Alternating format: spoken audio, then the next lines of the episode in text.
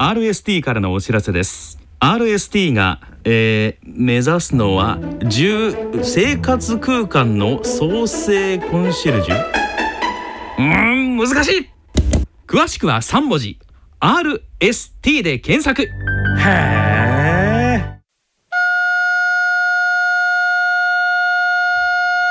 静岡街角電気屋さんのコーナーです。進行は静岡在住の歌人田中昭義さんですご機嫌いかがでしょうか？田中昭義です。静岡街角電気屋さん。このコーナーでは静岡県内各地で商店街などの地域活動を担っておられる電気屋の店主の方へのインタビューを通じて静岡各地の様子電化製品をめぐるエピソードなどを静岡在住の私田中昭義が伺ってまいります。今月は静岡県東部で富士山の麓の町富士宮市の株式会社安藤の代表取締役安藤文生さんと電話をつないでみたいと思います。安藤さんよろしくお願いします。あ、よろしくお願いします。はい、はい、では、えー、本日は株式会社安藤のえー、安藤様の歴史を、えー、伺ってまいりたいと思いますけれども、はい、そもそも安藤さんが富士宮で、えー、電気店を営もうと思ったのはいつぐらいからだったんでしょうか、えーと、今から約40年前ですね、私が24の時に、はい、あのまあ、安藤電気っていうのも、私はあの以前、メーカーの今の販売会社、昔の問屋さんですね、はい、えー、えー、メーカーの販売会社にいまして、それから、まああの、独立っていうか、脱サラの口ですね。なるほど。ちょうどもう40年経つんな予想で、うん、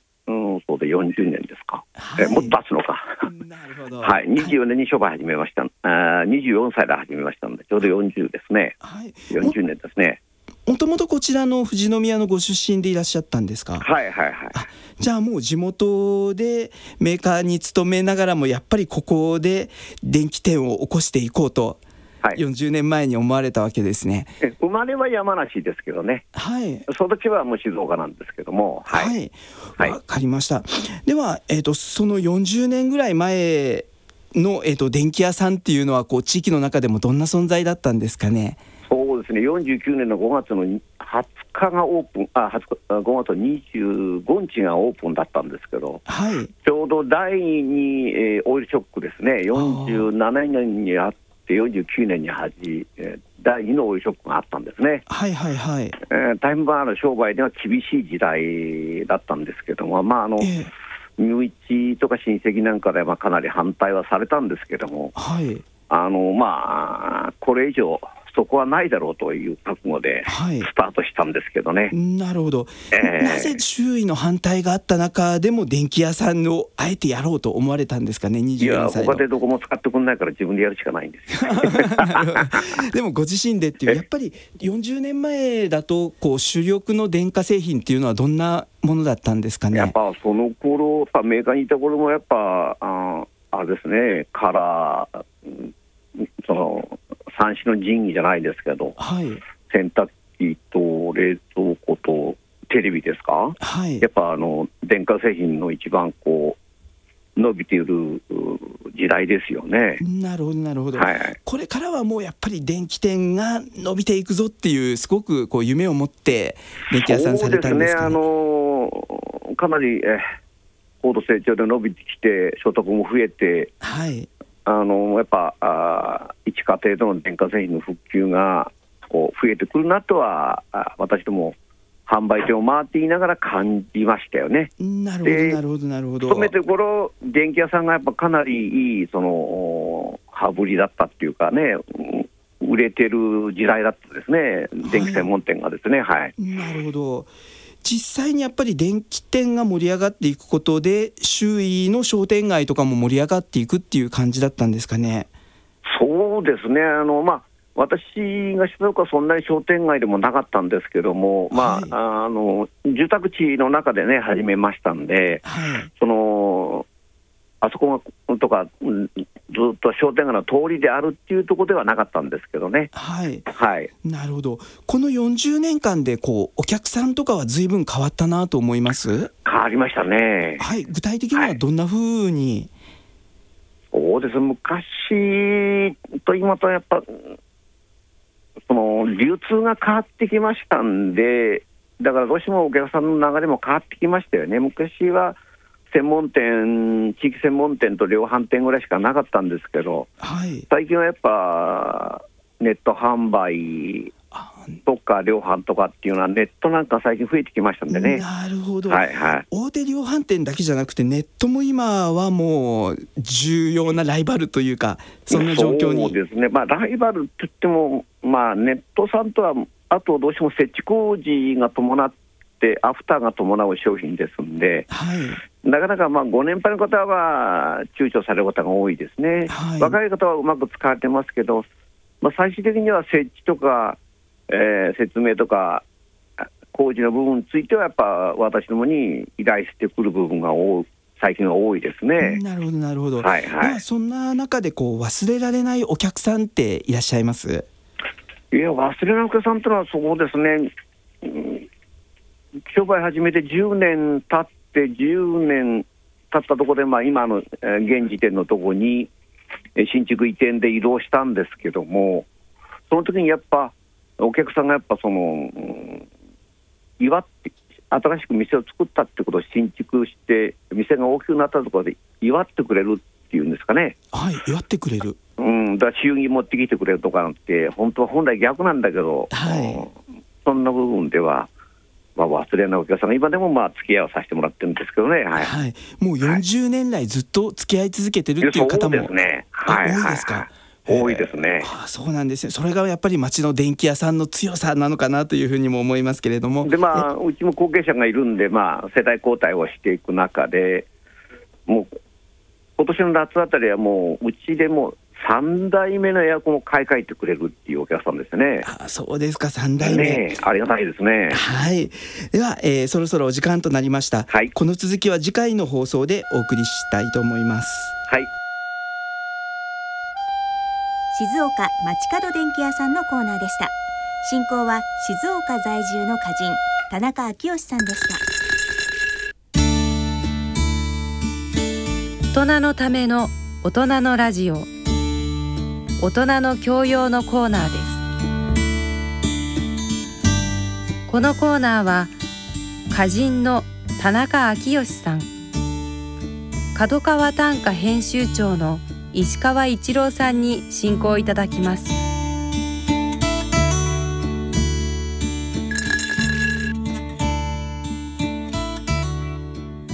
ご機嫌いかがでしょうか？田中昭義です。ご機嫌いかがでしょうか？角川短歌編集長の石川一郎です。まずは、えー、短歌年間からご紹介いただけたらと思いますけれどもいよいよ始まった平成26年度版ということで。はい、はい、えっとそうですね。12月の、えー、6日にもう発売して、はい、えー、まあ、読まれてる方も、えー、多くいらっしゃると思うんですけども。そうですね。もう特別座談会あり集歌とは何かの解説もあり。そして、えーと、現代短歌の潮流ということで大学短歌会は今という、はい、えー、企画もありますよね。はいえっと、そのいった企画も目白押しですし、はい、えっとこの2013年の1年間の、えー、出た歌集であるとか、はい、えー、歌壇の動向であるとか、はい。えー、プラスどういう作品が、えー、出ていて、はいえー、どういう評価が得られていたのかとか、まあ、そういったデータベースがですね、完備されてますので、はい。えー、一応表紙のは歌人筆形というふうにちょっと歌っているんですけどもね、はい。まあ、歌人に限らずちょっと短歌に興味ある方はですね、はい。えー、ぜひ一冊一年間、はい。えー、お手元に置いて読んでいただけたらえー、嬉しいと思います。はい、あのえっ、ー、と全国の結社や歌人の団体の紹介というのもあって、そうですね。はい、いろんなそれぞれの地域であじゃあちょっと短歌の勉強してみたいかなと思った時に鹿児島だとこういうところでも勉強ができるとか、はい、あるいは、えー、全国で有名な結社で磨いてみたいという方々がいたらこの短歌年間で住所や電話番号を調べながら、もう叩いてみるということもありかなというふうに思いますけれども。はい、こういった短歌の情報はあまりインターネットでもそんなに出てませんし、はい、えー、ちょっと出てたとしても散在してますからね、はい、まあ、このやっぱ紙でこの一冊で、えー、持っていれば、まあ、すぐでもえー、好きな時に、まあ、検索もできますしね、はい、こればっかりはこの紙のこの一冊が、えー、重宝するんじゃないでしょうか。なるほどなるほど。はいしかも、えーと、自作の、えー、自選作品の、はい、えー、5選ずつというのがもういろんな世代の方々の歌人自ら選んでっていうのもありますよね。そうですね、えー、はい、2013年に、えーと、発表した作品の中からこの5種というのを、えー、選んでもらってます。はい、はい、なのできっと、えー、初心者の方々もそしてさらには作り慣れている方もあこの歌人が自らこれを5種代表としてだ、出してきてるのかというのもすごく実は勉強になるかもしれないなと思いますので、はい、はい、一冊常備していただけたらと思います。はい、はい、そして実はもう今手元にですね今まで、えー、大学の1年生の時に角川短歌賞を受賞してから初めて短歌の表紙がこんなにキンキラキンというかですね もう還暦を迎えておめでたいというえー、創刊60周年記念特別号というふうになっている、はい、えー、1月号のご解説をいただけたらと思うんですけれども、はい、えっと、1954年1月号が、えー、っと角川短歌創刊号なんですけども、はい、えー、っと皆さんのおかげでですね、えー、めでたく今年今年、えー、2014年1月号をもって満60年を、はい、えーと、迎えることができました。なるほど。まずはありがとうございますと申し上げたいんですけども、はい、でまあそれを記念しましてですね、えーと結構企画選考で、はい。えー、いろいろ採算無視でですね、採算無視、えー、無視してて、はい、えー、会社的にはいろいろこうお蔵入れもしたんですけども、はい、まああの60年のご愛読の、えー、感謝を込めまして、はい、えー別冊付録をですね、はい、えー、2冊つけたりとか。2冊別冊ですか？いけます、はい、ちなみにあの毎年、えーと、上期下期で、はい、えーと、現代短歌アンソロジーということで、はい。えー、半年ごとの集歌を集めたアンソロジーを、えー、付録で付けさせてもらってますが、えー、えーと今年は、えー、今回は1月号ということで、はい、えー、とその2013年のえー、下半期、はい、6か月の、えー、ベストを集めた現代短歌の、えー、アンソロジーに加えまして、はい、えー、短歌創刊年が1954、はい、1954年なんですが、えー、その年の1月号から12月号までの中から、はい、えー、よりすぐって、えー、ベストセレクションと題しましてですね、はい。えー、重要記事を、えー、再録した小冊子を、えー、作りました。なるほど。これをでも付録で出してしまっていいのかと思うぐらい実はすごく貴重なものかなとも思うんですけれども、えーね、ほらこれ一冊を単行本として、えーと、はい、売り出しても、えーと、結構価値あるものですしそうですよね、えー、と思ったんですけどもまああのー、これは一応再録ということもありますしね、えー、ちょっと付録として、えー、ちょっと仕様も豪華なんですけどもね。ちょっと大きめの、えー、仕様で、えー、付録として付けさせてもらいました。なるほど、創刊の1954年の1月号から12月号まででもうこれはという特集等の記事が紹介されているんですけれども、ねはい、1月号もなんとあの、えー、折口忍尺長空論を時善麻呂、はい、え石川啄木を世の中に送り出したという人はもうある新聞社で政治部署部長もしていたこの時善麻呂がいたからこそ石川啄木は世の中に知られたと。もう、えーと、そういう時善麻呂が尺長空に関して書いてると。はいそうですね。創刊号は、えー、その前年に、えーと、尺長空がなくなりまして、はい。えー、くしくも1月号の創刊号が尺長空の追悼号になっ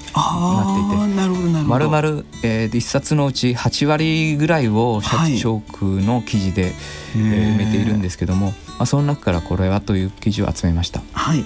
えーと、尺長空という名前になかなかあの存じ上げない方々も、えー、民族学者の折口忍といえば、えー、分かる方もいらっしゃるかもしれないと思いますけれども、はい、はい、まあでも、そうそうたる面々で、えー、当時はこう短歌が総合詩として、はい。えーまあ、一般文芸誌に近い形で、えー、出てましたので、はい、まあ、中川雄一さんとかですね、はい、と室生再生とか、はいまあ、そうしたあのそうそうたる、えー、方々が、えー、ご寄稿しております。なるほど。ふるさとは陶器にありて思うものの室尾再生がも書いていたんですね。そうですね。そして詩人の佐藤春夫が斎藤茂吉の人及び文学という、えー、記事を書いていたのが3月号にありますし土屋文明100歳まで生きた荒らぎ系の歌人の土屋文明のことを、えー、漫画家ですかね杉浦さんが書いていたりという状況もあるかと思いますし座談会では原爆歌集広島の意義についてさまざまな歌人が語ったり、はい、あるいはあ室尾再生が11月号では北原白秋を思う気というのも書いていたんですね。はい、はい。もうこれだけでも1時間ぐらいの番組ができそうなぐらい。そうですね、はい、当時はまあ文字の大きさもすごい小さくて、ぎっしり詰まっていて、はい、ページ数も300ページを超えていたりとかですね、はい、もうすごい分厚い細かい本で,、はい、で特徴的なのがやっぱり論がすごく、えー、盛んでですね。なるほどなるほど。今結構論文系は読者がちょっと少なくなってしまっているんですけども、はい、残念なことに、うん、えー、当時はまあ歌だけではなくてですね結構硬派で、はい、社会的な問題を、えーと、歌っている論もあれば、はい、まあ、重厚な、えー、歌人論だったり、はい。えー、歌集の論だったりで座談会でもですね、まあ、すごくえー、喧嘩してたりですね。あそうなんですか、はい、本当にこの熱い息吹がですね、はい、ひしひしと伝わってきます。本書を編むにあたってもバックナンバーの、えー、約800冊を、えーと、くまなくというわけにはいかなかったんですけども、まあ、読み返して、はい、まあ、すごい時代に相関してやっぱ50年代60年代、まあ、70年代の、えー、なんですかね熱い時代がすごく凝縮されていると。そういうちょっと時代の変遷も見えてきてですね。特集の方ではその辺を振り返ってる、えー、座談会であったり、はい、えー、論考だったり、はい、そしてあの年譜を、えーと、つけておりますので、はい、えこの本誌を読んでいただけるとこの60年の歩みがえー、分かるというようななるほどなるほど。なっていてですね、はい、これはもう決定版としてですね、はい、永久保存版としてぜひなるほど、えー、お手元に置いていただけると嬉しいですね。はい、もうあの編集長の口からは言いづらいかもしれないんですけれども、やっぱりあの、えー、短歌界の歴史特に現代の、えー、短歌史においてはこの角川短歌の果たしてきた役割というのがものすごく大きいというふうにやっぱり思うんですけれども、えーはい、現代を代表する、えー、歌人の方々でも、えー、角川短歌賞出身の方もたくさんいらっしゃると思いますし、はい、で、えーと、もうあの皆様お名前はわかると思いますけれども俵町さんも第32回の角川短歌賞の受賞ですし。はい。いろんな方々がこの角川短歌賞から羽ばたいていってと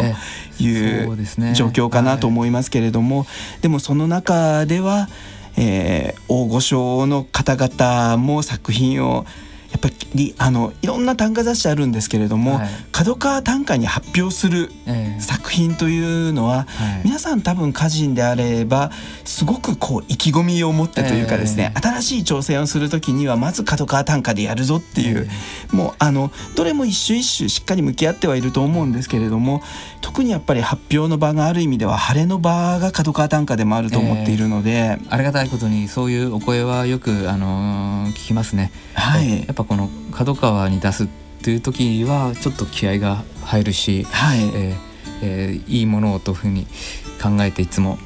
歌も作品も作品も文章もね、書いていただいていまして本当にやっぱこの60年のこの、えー、歩み、えー、その蓄積なんだろうなと思いましてですね、はい、私一番新しい編集長ですけど、はい、あの結構あの襟を正してですね、はい、としっかりやらないとなというふうに、えー、思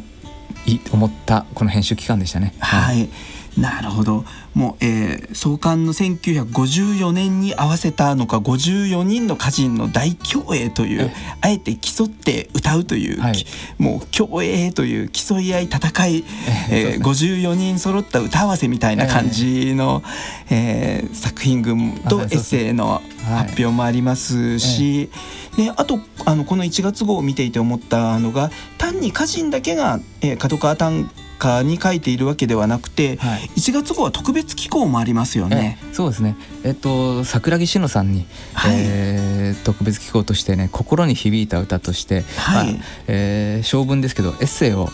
えー、書いていただきました。はい、小説家の桜木さんに、直木賞作家であられる桜木志乃さんなんですけども、えーと、小説でですねその短歌をはい、あの結社をですね舞台にした小説を書かれているんです、はい、実は。ああそうなんですか。非常にあの歌に造形が深くて、はいはいはい。えー、まあそういったこともあってですね、はい、えっ、ー、とでうちの編集部員で非常にこの桜木志乃さんの小説を熱心に読んでる読者があの編集部員がいましてですね。でそれでちょっとお手紙を、はい、え差し上げて快、くお受けいただきまして、あそうなんですね非常にその小説家なんですが、はい、えーと、本当に歌のことが分かってらっしゃる方だ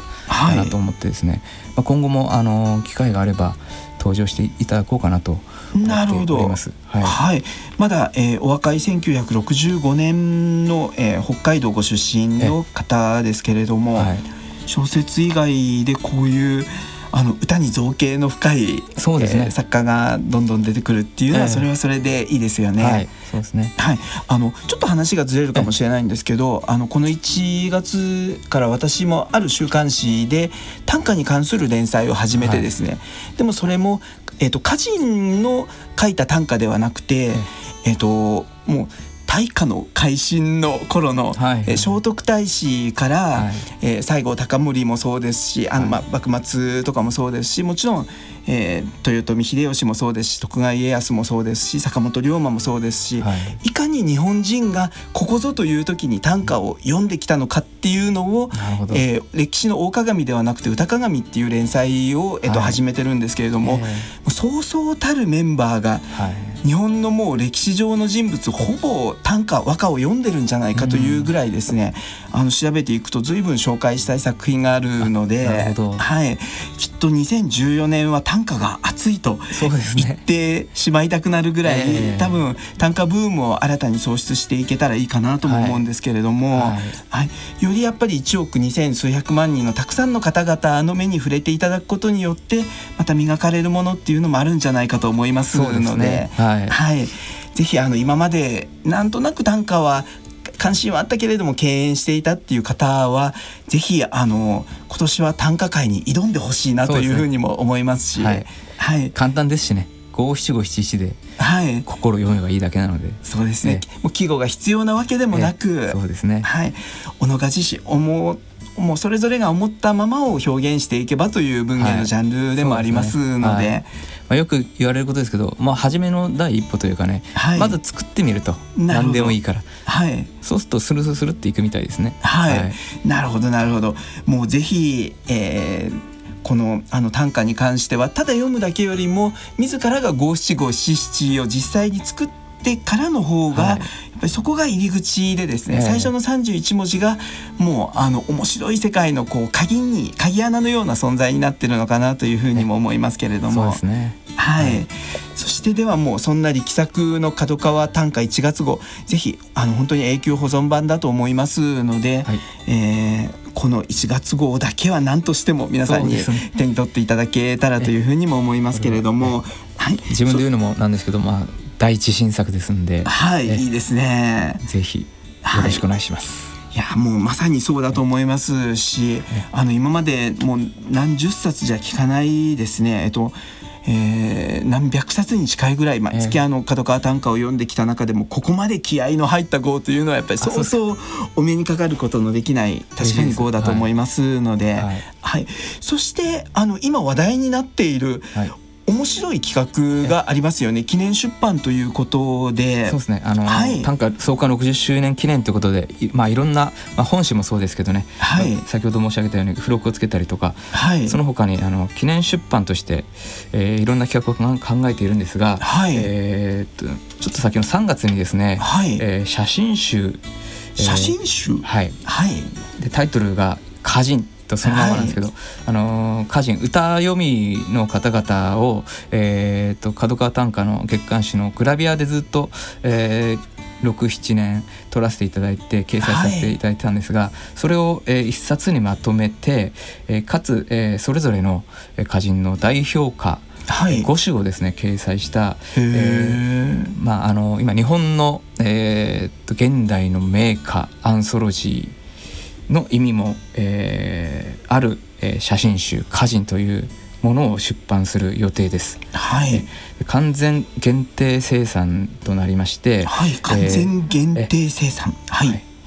残念ながら書店には、えーと、ちょっと並べられないんですけれども、はい、えーと、編集部まで、えー、ご注文いただければ、えーと、送料無料無料でですね、はい、えー、お届けするんですけども。なるほど、あの今まで、えー、と電話番号とお伝えしたことがなかったのでもしかして使えなければ伺ってもよろしいですか？はい、えーと、単価編集部の電話番号がですね、えー、03の5215-7821ゼロ三五二一五七八二一です。はい。ファックス番号がえっ、ー、とゼロ三五二一五七八二二ゼロ三五二一五七八二二でして、えー、ファックスでも承っております。この写真集が、まあえーまあ、内容をちょっと紹介させていただくと、はい、えーまあ、全部で61人の歌人亡くなられた方も多くいらっしゃって、そうですね。川野由子さん。とか、ええ、はい、竹山博さん、前俊夫さん、はい。はい、山中千恵子さんだったり、はい。えー、そうそうたる方々いらっしゃいます、はい、やっぱりこの歌だけだとこうイメージが湧きにくいって方もいらっしゃると思うんですけどね。なるほどなるほど、えー、写真ですね。えー、肖像を収めたもので歌と写真で合わせて見ていただくとよりこう歌にこう肉体性が加わってよりイメージも湧くのかなというところで普通にこの、えー、名歌集としても読めますし、まあ、写真歌人たちの肖像を見るだけでも、えー、面白いかなと。そういうものになってまして、はい、豪華布装の箱入りでちょっと豪華特装版で、はい、ちょっと余価として1万2,000円ということで、はい、えー、プラス税金なんですけども、えー、ちょっとお高いんですけどもね、えーと、これも永久保存版ですので、えー、ぜひ興味のある方はちょっと、えー、お手に取っていただきたいなと思っております。はい。写真集歌人というもう何の、まあえーと、就職後もなくもう写真集歌人。すごく、えー、面白い、えー、タイトルだなと思いますけれども、えーね、えっとまあ、昭和の時代にあの分子っていうね、はい、あの写真集があってそれは小説家を中心に批評家とかも含めて、えー、そういう写真集があったんですけどね、はい。えーまあ、近年はそういうのもなくなっていますので、はい、これはちょっと新しい試みと言っていいんじゃないかと思っておりますんで、はい、なるほど、はい、はい、歌人に負けないぐらい編集部も気合の入った挑ん。だ、えー、一冊がもうどんどん生まれていくという2014年になりそうな予感ですけれども、はい、また、えー、いろんな作品をこれからも、えー、紙面を通じて皆さんに紹介していけたらいいなと思っております。はいえー、あちなみに、えっと、次号はどんな内容になるんでしょうか？